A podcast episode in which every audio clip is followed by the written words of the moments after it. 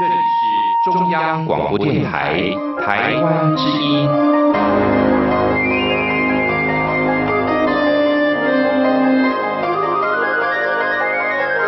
RTI 黄金剧场。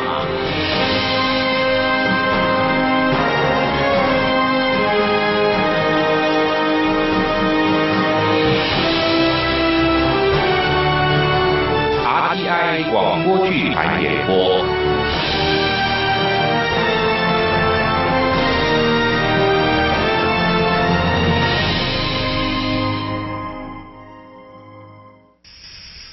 岁月近似悄悄，为时光的滴漏，却记录着我们行走的声音。岁月有声。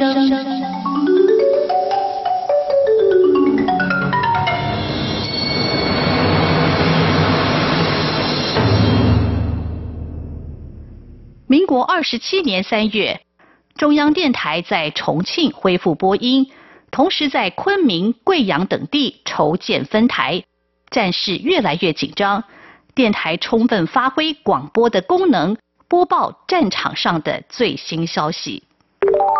本台最新消息：国军在临沂战场取得胜利，日军由板垣征四郎率领的第五师团无奈撤退。三月三号，日军第五师团在山东临沂发动战争，十天之内和国军第三军团发生多次激战。国军第三军团在司令庞炳勋指挥下，将士用命，和日军形成相峙局面。三月十二号，张自忠将军率领的国军第五十九军抵达临沂西郊之后。在十三号到十七号，以及二十四号到三十号，会同第三军团庞炳勋将军的部队，两度与日军第五师团展开战斗。日军第五师团损失惨重，被迫往东北方向撤退待援。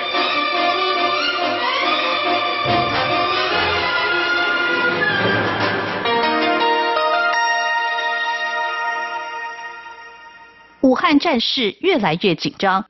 民国二十七年七月，中央电台租用宝楞轮，在船上安置自行装配的三百瓦中波机，成为流动电台。啊，安庆陷落了，鬼子的下一个大目标是武汉了。是啊，汉口的电台同仁目前形势一定很紧张。那当然。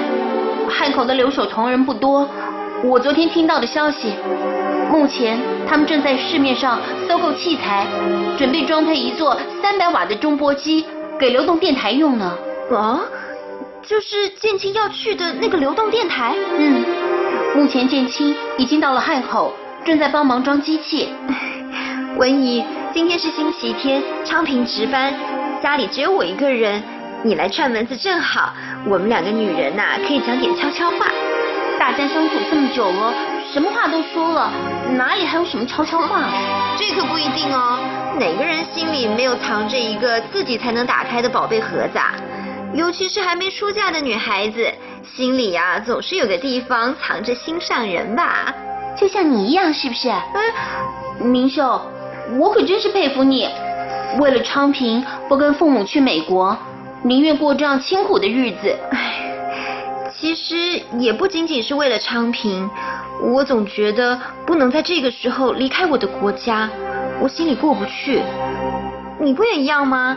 你家在西安，你好好的一个大小姐不做，一个人先到南京，又到重庆，离开家跑这么远来工作。嗯，也就是想为国家尽一份力量吧。昌平跟建青他们不也都一样？说起来，建青还真是挺勇敢的。流动电台危险性大，跟上战场也差不了多少。你很关心建青啊？老同事了吗？不止这样吧。国军退出武汉前夕，中央电台汉口电台同仁携带机器随军方撤退。流动电台继续播音。我们现在最重要的是先做好准备。上级已经决定了，等国军撤退的时候，我们就拆掉短波电台的机器，一起撤。啊？那那流动电台呢？流动电台会逗留在江面上继续播音，等情况最不利的时候再撤。哦。汉口电台。恩米娜。啊。我是建清，你们还没走啊？机器都拆下来装箱了，正等候通知，随时可能离开。哈，那我这通电话打的还正是时候呢。哎，你们去哪里啊？还不知道，确定了以后，如果有可能就跟你联络。流动电台打算播音到什么时候？能播到什么时候就播到什么时候。好样的，自己注意安全哦。你也一样，各自保重喽。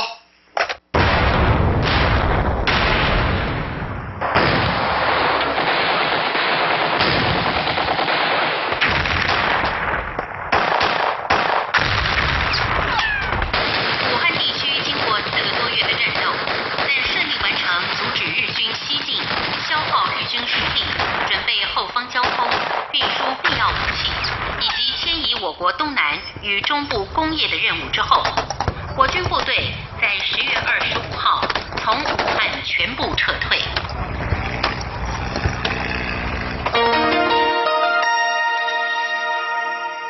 武汉会战结束，随军撤退的电台同仁在宜昌登上宝楞轮，准备前往重庆，却在江上遇上了暴风雨。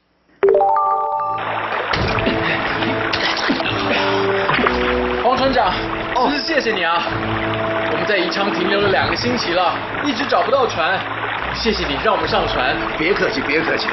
不管你们上不上船，我都得把船开到重庆去啊。呃，只是这几天天气不好，江上的波浪很大，船会有些颠簸，呃，可能不是那么舒服。黄船长，你才客气呢。能有船坐，我们就谢天谢地了。这几天我们都为交通工具烦恼的头发都快掉光了。还有人说啊，可能到十二月都没有船呢。又下雨了，就是这天气烦人。哎哎，你们快到船舱里头休息啊，躲躲雨啊。好。好。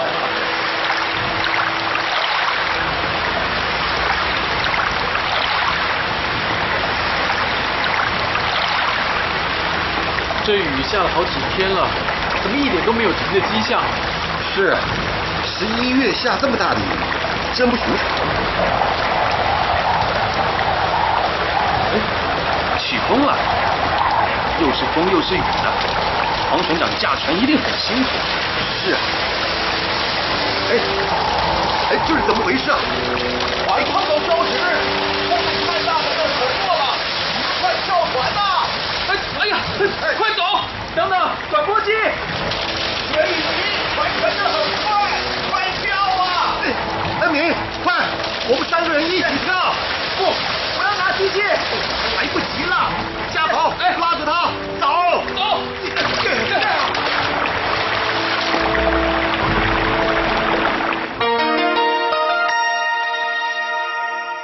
宝乐轮沉默了，从汉口运出来的播音器材也沉入江中。三位电台同仁心中十分沉痛，他们先徒步抵达巴东，再辗转抵达重庆。昌平，建清他们还没消息啊？嗯，他们到巴东的时候联络过一次，之后就没有再联系了。那都是一个多礼拜之前的事了。这三个人也是的，总要跟电台保持联系嘛。他们从巴东找不到直接到重庆的车，应该是得一站一站的换车，路上可能不太好联系。文怡，你别急，他们现在是在后方。和在武汉那个时候比起来，安全多了。嗯。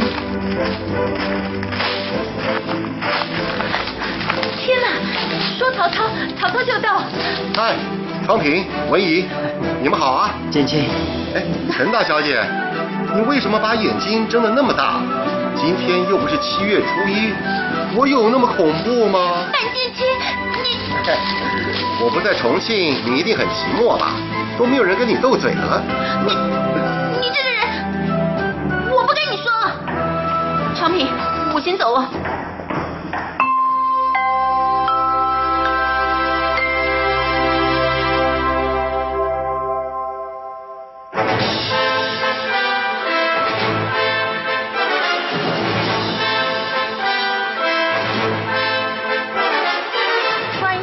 炮火的声音，许湘君编剧，陈兆荣导播配音。剧中人。林昌平、李正淳担任，叶明秀、陈真瑜担任，陈文怡、郑仁利担任，范建清、陈佑文担任，程家豪、马伯强担任，侯恩明、胡振喜担任，夏展明、关志宏担任，黄杰生、陈宗岳担任。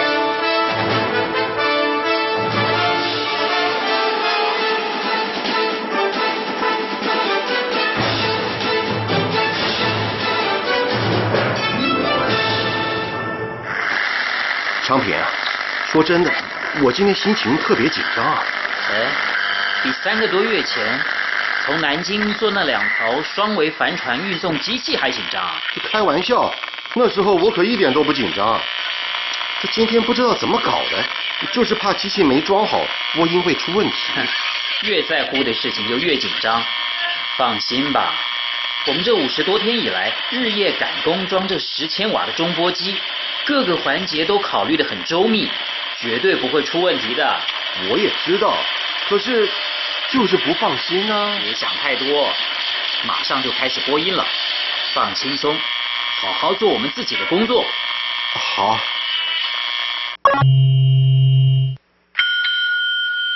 中原标准时间八点整，这里是中央广播电台，呼号 XGOA，频率。一四五零千赫在重庆发音。今天是中华民国二十七年三月十号。首先播报华北战场的消息。目前，国军在山东西部乡里集、阳山集、巨野一线，阻挡了日军津浦线主力向南进军的攻势。日军东路第五师团从山东潍县南下，连线沂水。莒县日照，沿交际铁路西进，目前在临沂与我军对峙当中。声音很清楚，这样我总算放心了。我不是跟你打过包票吗？放心了，就继续好好工作。那当然。武汉消息：从今年二月十八号，日军轰炸武汉，被我国空军击落十架，击伤两架之后。日本军方对我国空军的战力重新评估，但同时也会针对武汉部署更大军力。国民政府军事委员会表示，日军很可能对武汉实施更大规模的轰炸，呼吁当地民众要提高警觉。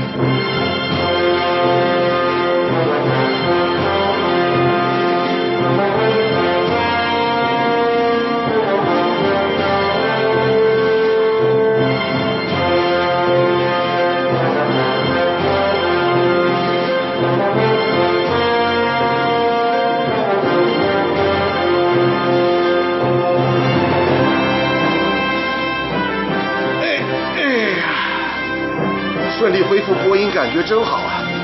这几个月赶着装机器的辛苦啊，值得。不过我们现在这个地址念起来挺拗口的，重庆牛角沱陶瓷职业学校原址。哎，我每次写这个地址啊，都觉得怪怪的。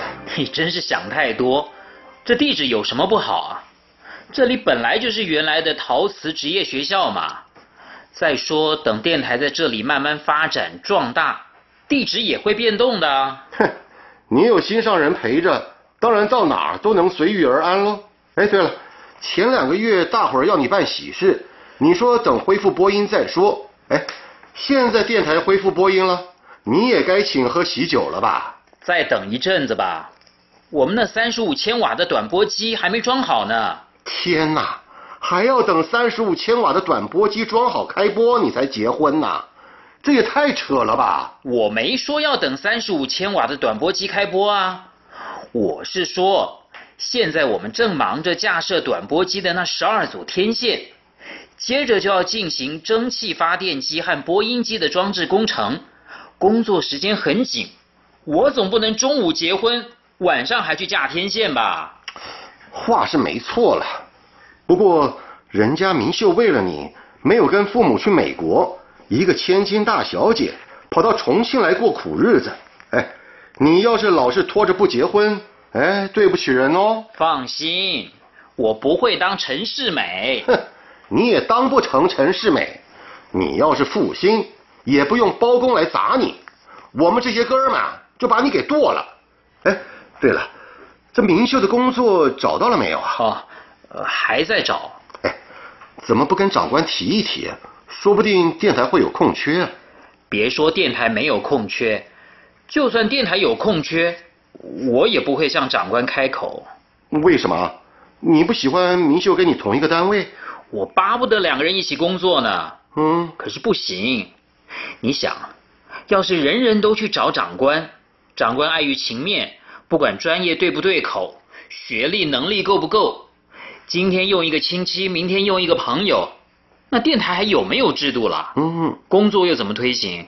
嗯，这话也是哈。所以啦，别替我们担心，我想明秀总会找到工作的，就算一直找不到，我们节省一些就是了。唉，有时候想到。前线的战士和沦陷区的民众，真是觉得我们在后方好幸运。是啊，鬼子现在正从南北两路进攻徐州。南路的鬼子虽然在淮河一线被国军挡住了，北路的鬼子却野心勃勃的兵分两路，一路攻藤县，一路攻临沂，准备在台儿庄会师。这鬼子来势汹汹，希望国军能顶住。是。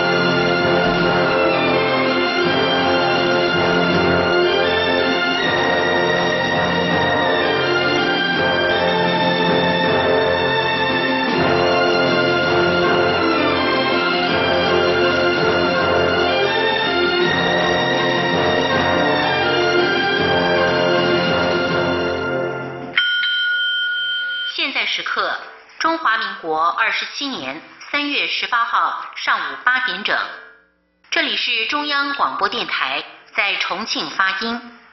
首先为您播报来自华北战场的消息。三月十四号，日军由矶谷廉介率领的第十师团，在飞机和战车的掩护下，开始对山东南部的藤县发起进攻。在日军猛烈的炮火下。国军四十一军一百二十二师虽然伤亡众多，仍然坚守阵地。激战到十五号，藤县外围阵地完全被日军攻占。日军开始以主力进攻藤县城关。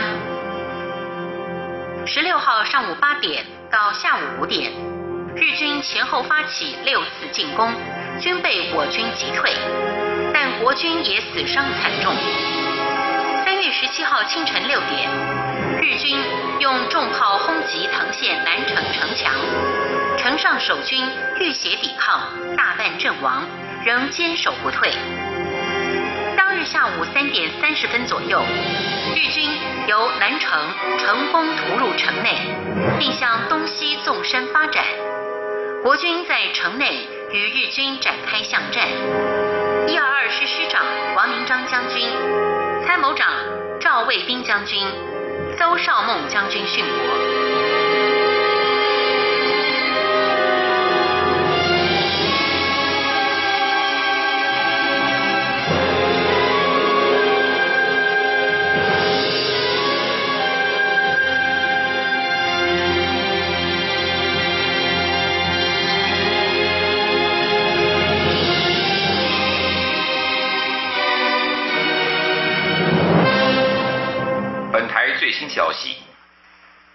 国军在临沂战场取得胜利，日军由板垣征四郎率领的第五师团无奈撤退。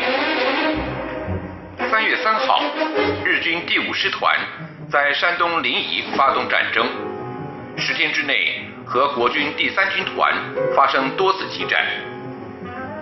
国军第三军团在司令庞炳勋指挥下，将士用命。和日军形成相峙局面。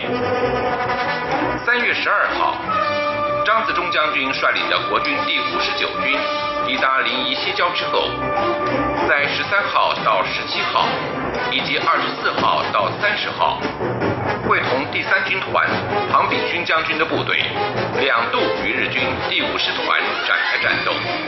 日军第五师团损失惨重，被迫往东北方向撤退待援。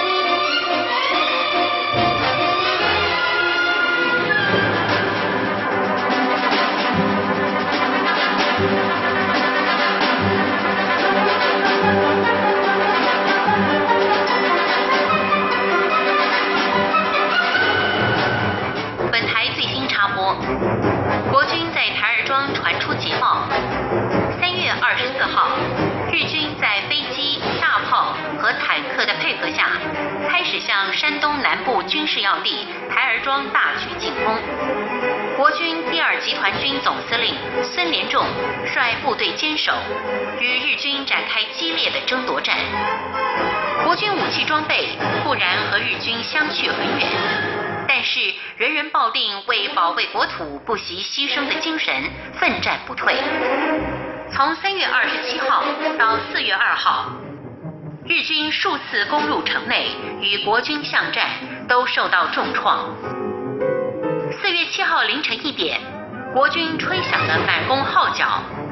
以孙连仲第二集团军为主组成的左翼兵团，和以汤恩伯第二十军团为主组成的右翼兵团，在台儿庄和台儿庄附近地区大举反攻。日军矶谷师团见国军声势浩大，军心立刻动摇，很快就溃不成军，向易县、枣庄方向撤退，我方获得光荣胜利。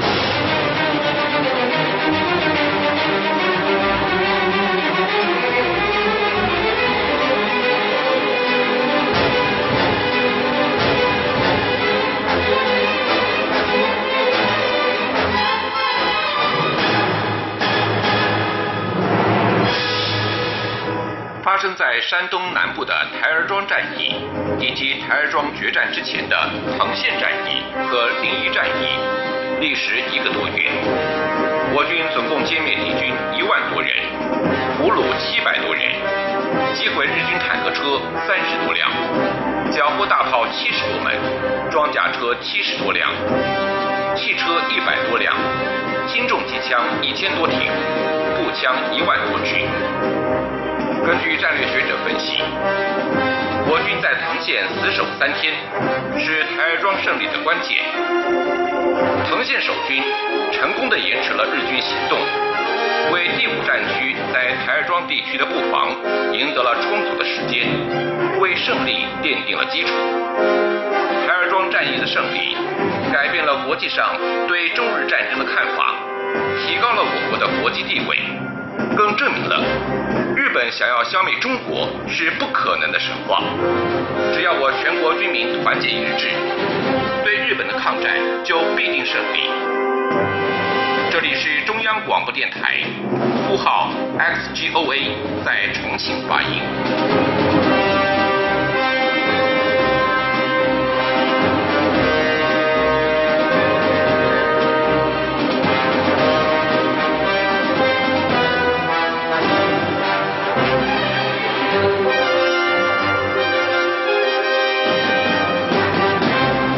打败鬼子的感觉真好啊！嗯，只是想到那些为国捐躯的将士，心里真难过。是啊，所以我们要更努力，早点把三十五千瓦的短波机装好，把鬼子在我们国家的暴行传到更多地方。没错，还有我们昆明台跟贵州台的设备也要加紧完成，到时候全方位发音，让全世界的人都知道日本鬼子在中国做了些什么坏事。不过昌平，工作上我们当然全力以赴，生活上好了，我知道你要说什么。过几天，三十五千瓦短波机的十二组天线就架设完成了，可以稍稍喘一口气。我保证，五月底请你喝喜酒。哎呦，有喜酒喝喽！哎，明确的工作找到了，算是找到了吧，在一家贸易公司担任秘书。太好了，双喜临门！哎，这可要大吃你一顿喽！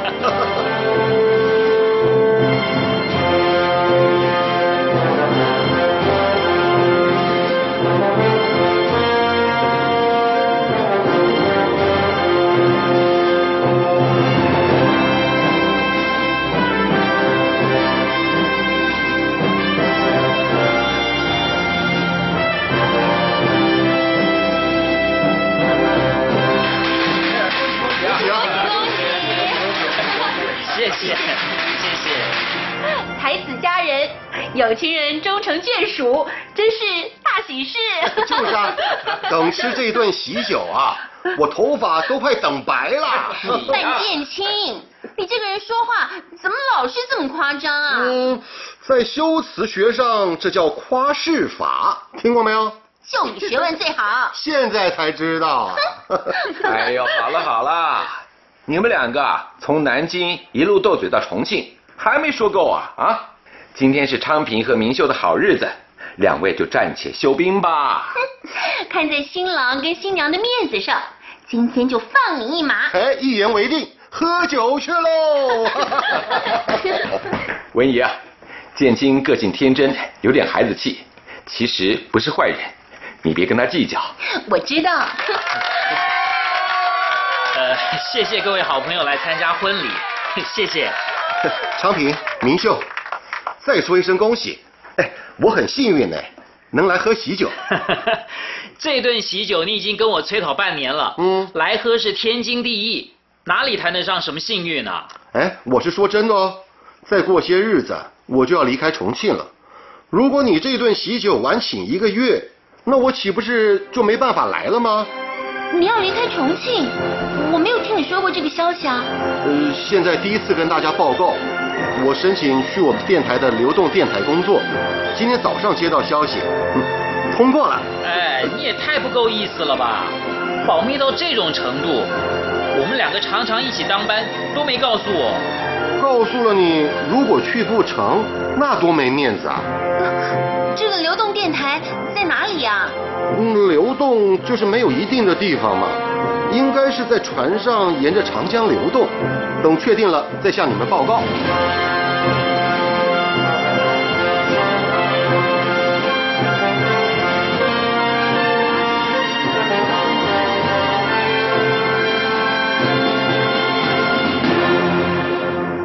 中央广播电台在重庆发音，插播来自安徽的消息。今天，中华民国二十七年六月十三号，安徽西南部的安庆被日军占领。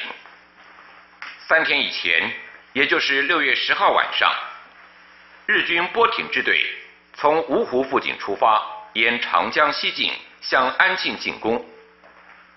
我国守军第二十六和第二十七集团军与日军激战。二十七集团军第二十一军一四六师在十一号半夜击退登陆的日本军队，但是日军主力在海军支援下，十二号凌晨三点，在安庆下游大约二十公里的左岸登陆。同一天下午六点，安庆飞机场陷落。六月十三号上午七点，安庆城完全被占领，日军继续沿江西进。啊，安庆陷落了，鬼子的下一个大目标是武汉了。是啊，汉口的电台同仁目前形势一定很紧张。那当然，汉口的留守同仁不多。我昨天听到的消息，目前他们正在市面上搜购器材，准备装配一座三百瓦的中波机给流动电台用呢。啊，就是建清要去的那个流动电台。嗯，目前建青已经到了汉口，正在帮忙装机器。文怡，今天是星期天，昌平值班，家里只有我一个人，你来串门子正好，我们两个女人呐、可以讲点悄悄话。大家相处这么久了，什么话都说了，哪里还有什么悄悄话？这可不一定哦，哪个人心里没有藏着一个自己才能打开的宝贝盒子啊？尤其是还没出嫁的女孩子，心里呀、总是有个地方藏着心上人吧？就像你一样，是不是？嗯，明秀，我可真是佩服你，为了昌平，不跟父母去美国，宁愿过这样清苦的日子。其实也不仅仅是为了昌平，我总觉得不能在这个时候离开我的国家，我心里过不去。你不也一样吗？你家在西安，你好好的一个大小姐不做，一个人先到南京，又到重庆，离开家跑这么远来工作。嗯，也就是想为国家尽一份力量吧。长平跟建清他们不也都一样？说起来，建清还真是挺勇敢的。流动电台危险性大，跟上战场也差不了多少。你很关心建清啊？老同事了吗？不止这样吧。哎，你也不用瞒我，我也是过来人呐。你们两个啊男未婚女未嫁，人生在世，在茫茫人海中能找到喜欢的人，那是最让人高兴的事了。嗯，可是也不知道人家是不是也这样想的。我相信人家也想，只是不敢。别看建清每天嘻嘻哈哈的，其实他脸皮很薄的。现在谈这个还太早，还不知道武汉的情况会怎么发展呢。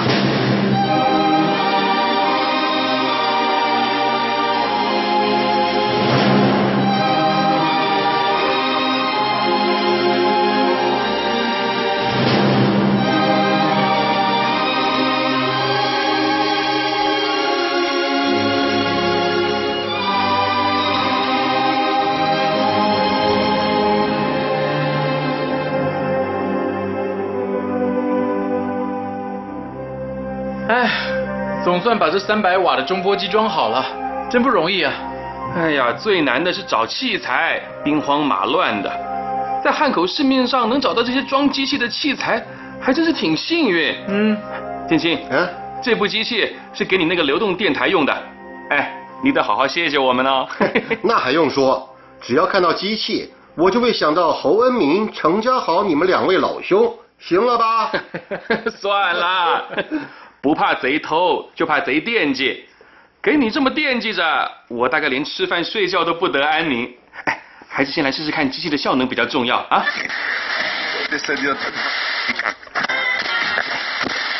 有了。我国海军在清朝末年才开始创建，力量比较薄弱。实事求是的说，的确和日本海军有一段差距。所以，我军采取了沉船阻塞航道。和布设水雷的办法来阻止日本军舰。南京沦陷后，我国海军在九江到底港之间建立了第二道封锁线，同时在安徽和江西交界的马当要塞江中沉船三十多艘，布水雷八百多个，并且在岸上设置八门大炮，对江面构成交叉火力。日军把马当封锁线看成眼中钉。从今年，也就是中华民国二十七年三月起，开始对马当防线实施猛烈进攻。我国守军一直坚守到六月底。这段时间里，和日军进行了几十次战斗。最后，日军陆战队从下游登陆，迂回包抄了马当炮台。枪防守卫队和登陆敌军激战，击毙两百多人。日军看我国守军极为英勇，开始释放毒气，对我军官兵造成重大伤亡。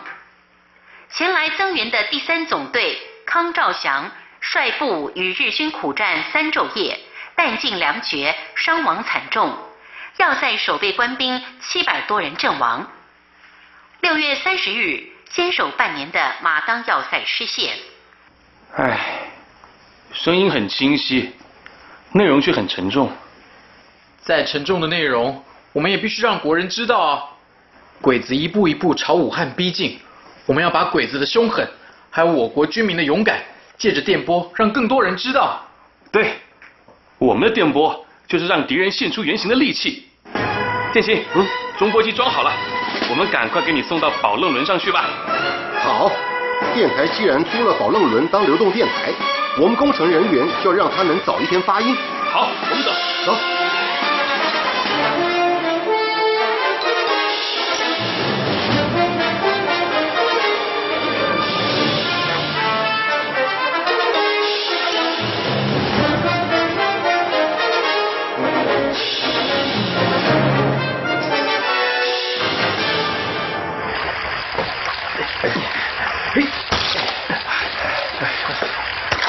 要不是打仗，在船上躺着听江水流动，听收音机里的音乐，嘿，那可真是一大享受啊！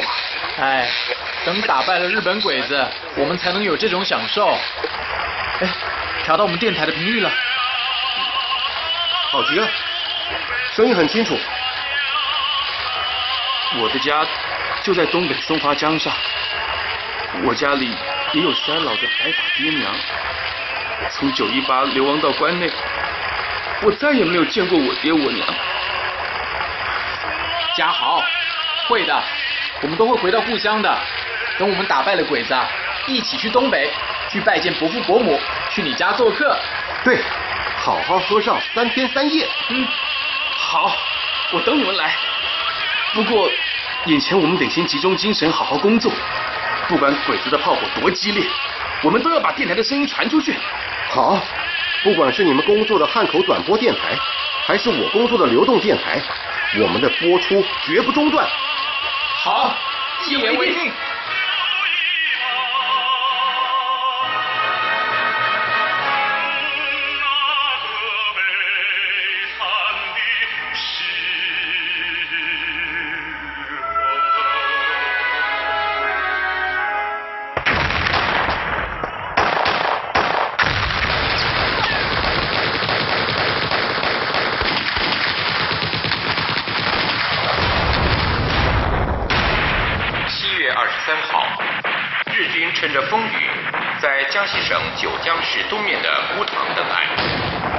军极力阻止日军向九江市前进。目前双方正在激战当中。七月二十六号，日军攻占江西九江市，继续沿长江西进。八月二十号，日军第一零一师团和一零六师团协同作战，企图攻占江西省德安县及南昌市，和国军在马当要塞以及德安县以北发生激烈枪战，战况陷入僵持状态。九月底，日军第一零六师团推进到德安县西面的万家岭地区，意图从万家岭一带突破国军阵线，被我军发现，在万家岭西面白水街地区被击溃。最新插播：万家岭传来捷报，十月七号，国军在江西万家岭对来犯日军发动攻击，激战三昼夜，国军多次击败日军的反扑。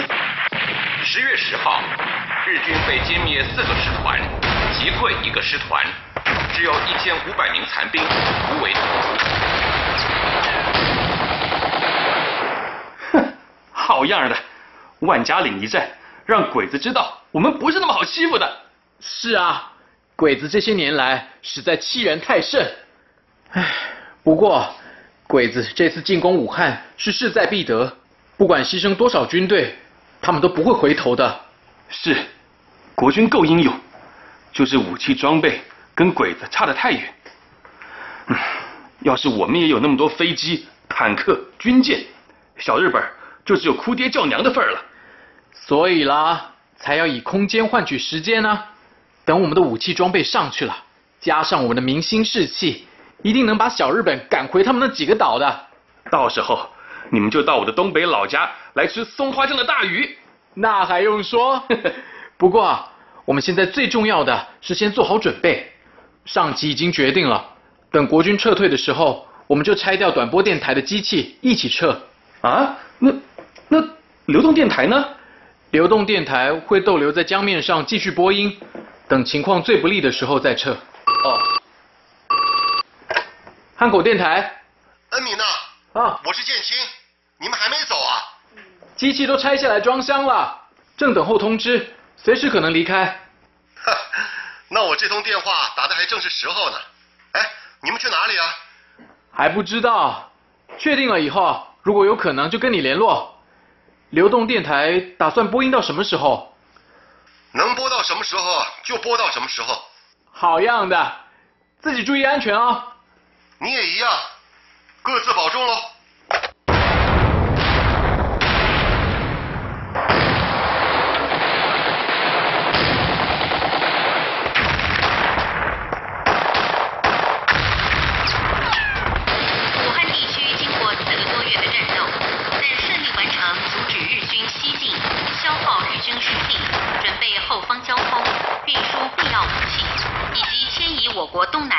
中部工业的任务之后，我军部队在十月二十五号从武汉全部撤退。今天，中华民国二十七年十月三十一号，蒋委员长发表了武汉撤守告全国居民书。这封写给全国居民的信中指出，我国抗战的根据地原本不在沿江沿海地带，而是在广大深长的内地，这是长期抗战的根本方略。武汉的地位，在过去十个月抗战工作上的重要性，主要是在掩护我西部建设的准备和承接南北交通的运输。如今，我国中部工业和东南部的人力物力已多半转移到西南各省，西部的开发和交通运输已经达到初步基础。此后抗战就可以实施全面战争，而不是争取点与线。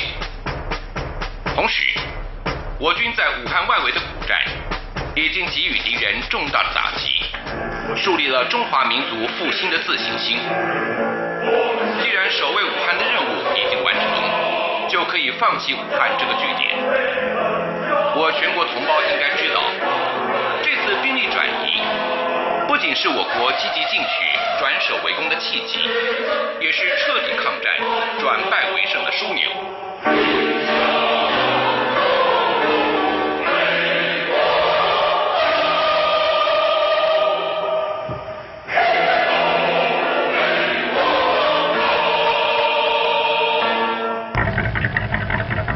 范先生，你们的流动电台任务完成了。我刚接到通知，柜台和我们船公司的租约就要结束了。我们现在要开往湘潭，到了那里就正式解除租约了。你要在湘潭下船？呃，船长啊，我们的机器要从湘潭运往衡山，也已经安排好运送的同仁。呃，我不用去衡山。哦，请问，宝楞轮在湘潭跟电台解除租约以后，要开到哪儿去？呃，先到宜昌，再转重庆。那太好了，我可不可以跟你打个商量？别那么客气，能帮上忙的话，我一定帮。啊，我们汉口电台的两位同仁带着电台的转播机跟军队一起撤退，目前停留在宜昌。哦，如果宝楞轮要先到宜昌再去重庆，我可不可以跟着船走？先到宜昌接了他们跟机器，再到重庆去，这有什么问题啊？顺路嘛！太感谢了，那这样我们就可以早一点把转播机送回电台了。我们电台现在扩大播音范围，在西安、西康、南郑都要成立电台，这部机器很有用的。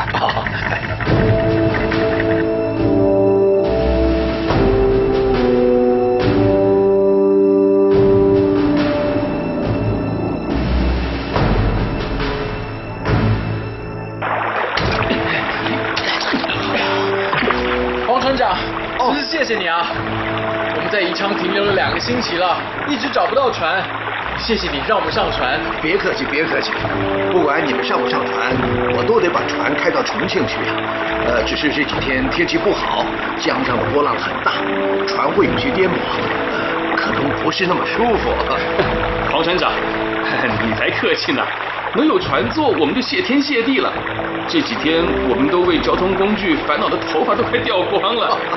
还有人说啊，可能到十二月都没有船呢。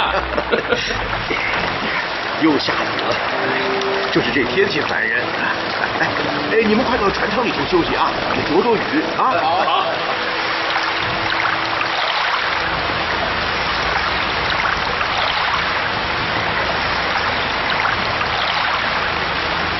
这雨下了好几天了，怎么一点都没有停的迹象？是，十一月下这么大的雨，真不寻常。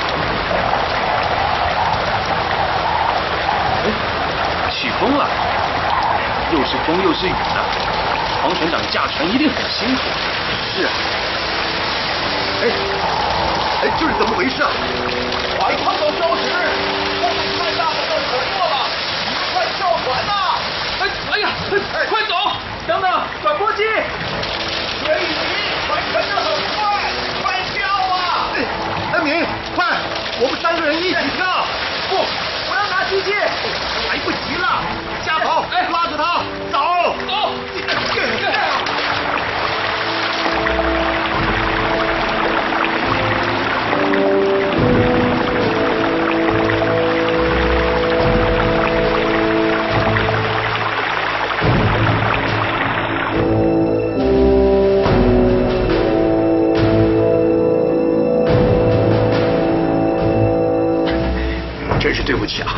让你们搭船，结果碰到这种事。王船长，您千万别这么说。哎呀，是啊，您这么说，我们更过意不去了。这是天灾，碰上了就只能认了。可是，你们的机器还有随身的行李，这些都是身外之物，大家都平安，就上上大吉了。可是机器没有了，你们电台的长官会不会？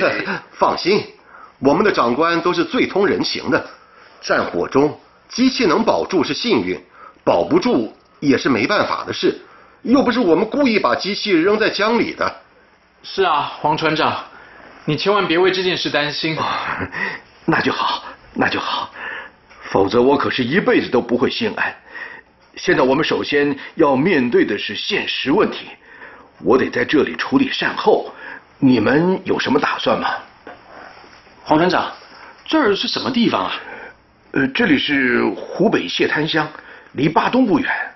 哦，哎，那我们可以先到巴东，再想办法回重庆。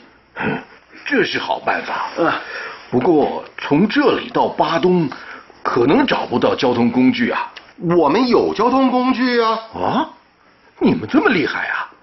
在这种地方都能找得到交通工具，这两条腿儿不就是最好的交通工具吗？建清说的倒是实话。看你们这么乐观，让我的愧疚也少一点了。呃，那就这样啊，我在这里处理善后问题，你们先走路到巴东，再想办法到重庆去。不好意思，呃，冒昧问一下，呃，路上的旅费？这你放心。旅费都在裤子口袋里，没有跟行李一块投江自尽。那就好，那就好。哎，我们重庆见啊！各位一路小心，好，一路小心。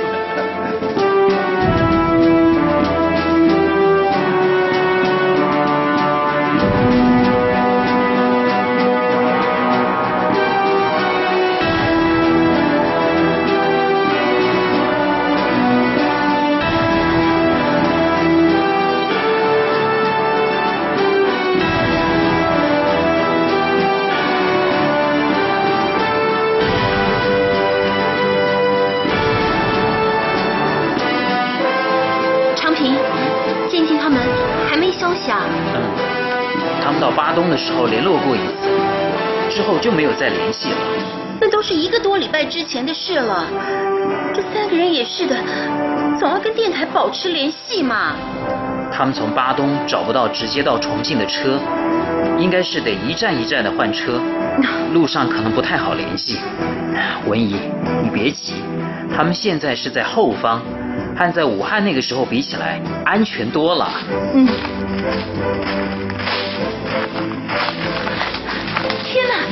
说曹操，曹操就到。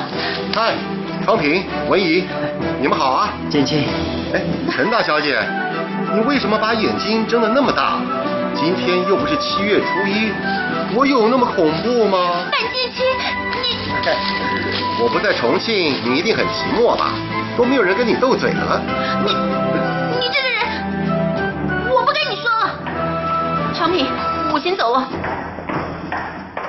哎呀！半年不见，这位大小姐怎么老是跟我过不去啊？建清啊，你是装不知道，还是真不知道？嗯，不知道什么？文怡的心呢？她心里有你，你不知道？哼，你别开玩笑了。那位大小姐看到我就斗嘴，从来没有给我好脸色看过。她心里怎么会有我吗？她要是心里没有你，干嘛老找你斗嘴？嗯。哎，也对哈。你呢？不喜欢文怡？文姨又漂亮又能干，说不喜欢我也太矫情了。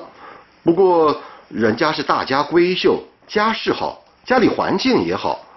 我一个农村来的穷孩子，哪敢高攀呐？你说这个才真是矫情呢。啊？文姨有理想有抱负。不是那种不经世事的大小姐，要不然她也不会一个人到重庆来。国难当前，有救国理想的都能谈到一块儿。明秀家里的环境不好吗？她不也嫁给我这个穷小子，还过得挺快活的呢。嗯，好像有点道理啊。你先去好好洗个澡，再去找文姨好好聊聊。为什么要先去洗澡啊？我现在马上去，不是更有诚意吗？哎，你自己去照照镜子，虽然不像七月初一开鬼门关出来的，倒真的是挺像从垃圾堆里爬出来的啊！我你也真是的，回到重庆也不先梳洗一下，就这样到电台来，恩明家豪都不会像你这么鲁莽。嗯，谁说的？就是他们两个一到重庆就拉着我到电台来的。他们说汉口短波电台拆下来的机器沉在江里了，要来请罪。汉口电台的事跟我没有关系，我跟他们一起去请罪，怪怪的，所以我才跑来找你啊。这件事的首脑人物是他们两个，我最多算是盲从吧。宝楞轮在蟹滩触礁沉没，大家都知道，机器丢了又不是他们两个的错。问题是他们两个很自责啊。恩明哭的那个悲惨呐！当时要不是我跟嘉豪死命拉着，他就跟短波机一块走了。哎，好在大家都平安，真是谢天谢地。哎，你快点去洗澡吧，记得啊，还要换件新衣服。哎呦，你怎么结婚以后变得这么婆婆妈妈的，跟我爸一样？等你恋爱结婚就知道了。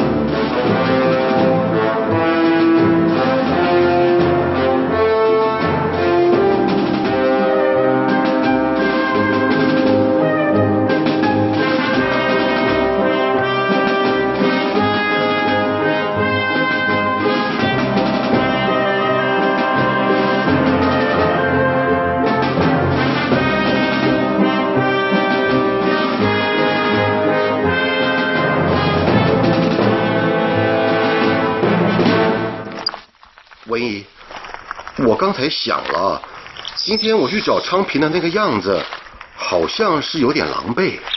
不是好像有点狼狈，是真的非常狼狈。啊？怎么弄成那种蓬头垢面的德性啊？好像刚从死人堆里爬出来似的。哎，你说的没错，这几个月看到了太多为国捐躯的官兵，又在蟹滩碰到船难。这次从武汉到重庆，真的像是到鬼门关绕了一圈。我们最后的消息是，你们三个从沉船的地方徒步走到巴东。你们从巴东怎么到重庆的？我们从巴东到恩施，从恩施到利川，再从利川到重庆。这一路上走走停停，中间也不知道换了多少车，车开不动了就下来走路。好在我们的行李都跟短波机一起沉到江里了，走起路来倒也轻便，还真是轻便呢。嗯，今天第一眼看到你的时候，就看到你那双张着大嘴、连鞋底都没有了的破皮鞋。哎，我那双鞋还是三个人当中最好的呢。其实我们也都想买新鞋，穿了到电台来啊。先买了鞋再到电台，也花不了多少时间呢。到了重庆，三个人把口袋全翻了一遍，总共找到六毛钱，不知道哪里有六毛钱三双的鞋哈。电台应该发给你们三个人，每人一枚勋章。电台发勋章？嗯，那每一个同仁都有资格领。你想想，从抗战到今天，我们哪一个同仁不都是在各自的岗位上努力克服种种困难，让电台不断发音？也对，建清，嗯，你这半年在船上，消息一定比较闭塞。告诉你几件事，嗯，签到闽西永安的福建电台恢复播音了。哦，贵州短波电台明年元旦就要在贵阳开播。嗯，还有，呃，西康电台正在筹设。昆明电台也正在紧锣密鼓的准备。哦。至于你最关心的三十五千瓦短波机，嗯，已经由电台工程人员全部装好了，正等着英国方面派人来检验。好啊。趁我不在重庆，大伙儿居然做了这么多事。哎，别急，还有更多的工作等你回来进行呢。那倒是，嗯，电台的工程少了我范建清，总是有点欠缺嘛。你哟，就是这张嘴爱乱说话。不喜欢？嗯，也还好啦。愿意跟我一起工作？一起工作很久了吗？还有，一起看日出日落，一起等待胜利到来，一起跟我回南京郊区的农村老家。我，嗯，我我愿意。那就这么说定喽。就算碰到比我好几十倍的人，你也不许反悔。范建清，你有点情调好不好？这就是我的本色嘛。嫁鸡随鸡，嫁狗随狗，嫁个猴子满山走。下半辈子你都要习惯呢。你哟，啊，我怎么就是拿你没办法呢？这就叫一物降一物啊！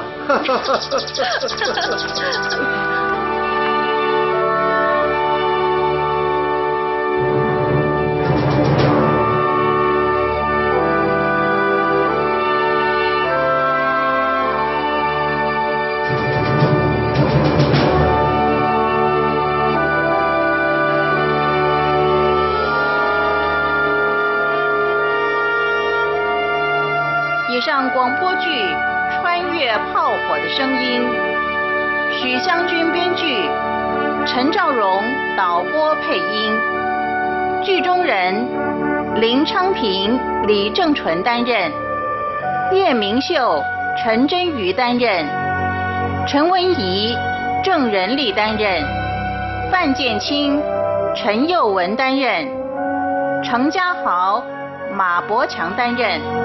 侯恩明、吴振喜担任，夏展明、关志宏担任，黄杰生、陈宗岳担任。